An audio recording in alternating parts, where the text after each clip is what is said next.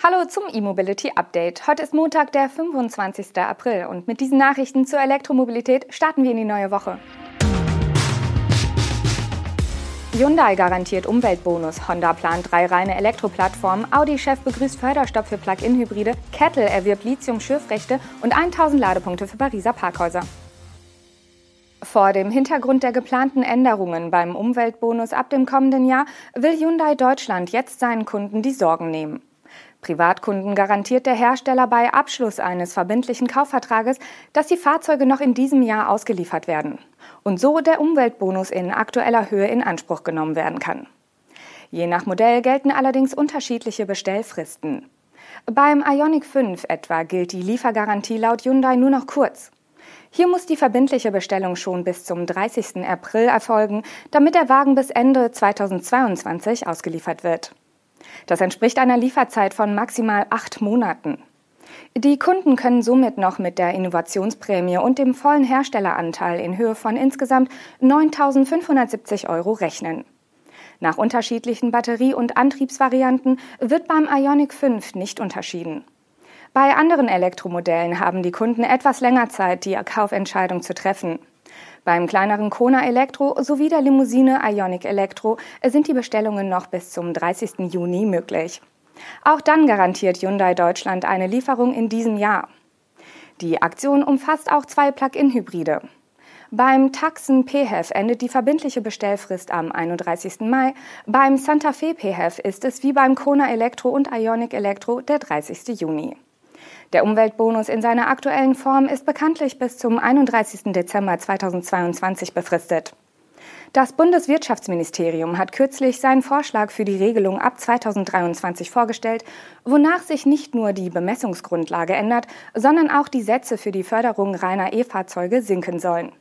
Und Plug-in-Hybride sollen komplett aus der Förderung fallen.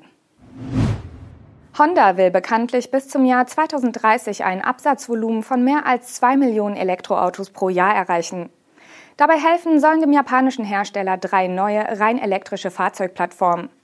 Die erste davon soll bereits 2024 an den Start gehen. Wie Hondas globaler Leiter für Elektrifizierung der Nachrichtenagentur Reuters sagte, wird das Unternehmen 2024 in Japan ein elektrisches Mini-Nutzfahrzeug einführen, das auf einer neuen kleinen EV-Plattform aufbauen wird. 2026 folgt in Nordamerika ein Elektromodell auf Basis einer neuen großen Plattform. Technische Daten zu Antrieben oder Batterien nannte der Entwickler noch nicht. Klar ist aber, dass die beiden bislang bestätigten Modelle keine Einzelgänger bleiben sollen. Beide Plattformen werden laut Honda später auch für andere Modelle verwendet. Hinzu kommt die kürzlich angekündigte globale Plattform, die Honda zusammen mit General Motors entwickelt. Diese ist für erschwingliche Elektroautos gedacht und soll 2027 starten. Allerdings steht das Projekt noch ganz am Anfang. Ob diese neue Basis auf der Architektur von Honda oder der von GM aufbaut, ist noch nicht entschieden. Applaus aus unerwarteter Ecke gibt es für das geplante Ende der Förderung von Plug-in-Hybriden in Deutschland. Audi-Chef Markus Düßmann hat ein solches Aus der Kaufprämie für Hybridmodelle auf einer Konferenz am Tegernsee als Riesenchance bezeichnet.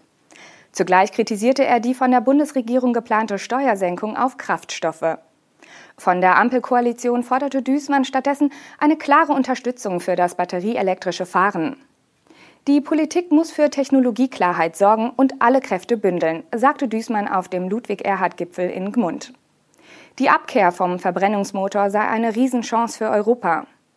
Man habe dadurch die Möglichkeit, Weltmarktführer für E-Mobilität und für neue Technologien zur Defossilisierung zu werden, so der Audi-Chef. Von der Politik erwarte er dafür Technologieklarheit und Zielklarheit. Düßmann sagte wörtlich, Deshalb befürworte ich auch, dass die Kaufprämie für Plug-in-Hybride, die eine reine Brückentechnologie darstellt, in Deutschland Ende dieses Jahres ausläuft. So sieht es bekanntlich der Plan von Bundeswirtschaftsminister Robert Habeck vor. Interessant ist, dass die deutsche Autobranche dabei mal wieder nicht mit einer Stimme spricht. Der Verband der Automobilhersteller VDA hatte die Pläne nämlich heftig kritisiert. Für Autos sei der batterieelektrische Antrieb am effizientesten, sagte dagegen Audi-Chef Düßmann. Der rasche Aufbau eines flächendeckenden Ladenetzes sei entscheidend und wegen der hohen Kosten der parallele Aufbau von Wasserstofftankstellen unmöglich. Immer mehr Batteriezellhersteller sichern sich direkten Zugang zu kritischen Rohstoffen wie Lithium. Mit einer weiteren Meldung aus China verstärkt sich dieser Trend. Der chinesische Batteriezellenhersteller Kettle hat sich für umgerechnet 123 Millionen Euro die Schürfrechte für eine Lithiummine in Yichun in der Provinz Jiangxi gesichert. Dabei geht es laut Kettle um voraussichtlich 2,66 Millionen Tonnen Lithiummetalloxid.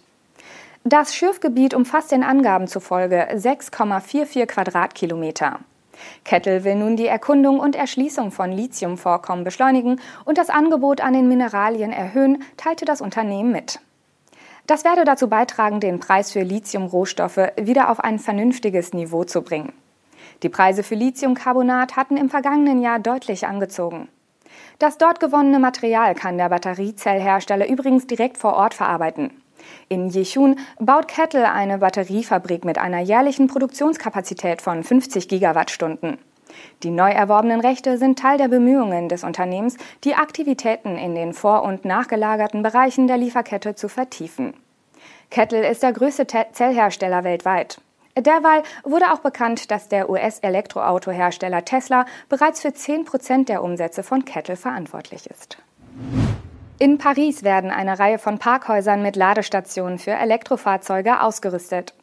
Die Rede ist von insgesamt rund 1100 AC-Ladepunkten. Mit dem Aufbau hat der Parkflächenbetreiber SEM den Energiekonzern Total Energies und den Telekommunikationsanbieter Sogedrel beauftragt. Die ersten Projekte sind bereits fertiggestellt.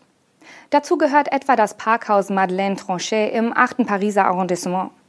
Dieses bietet nun 505 Ladepunkte mit Leistungen von 7 bis 22 kW.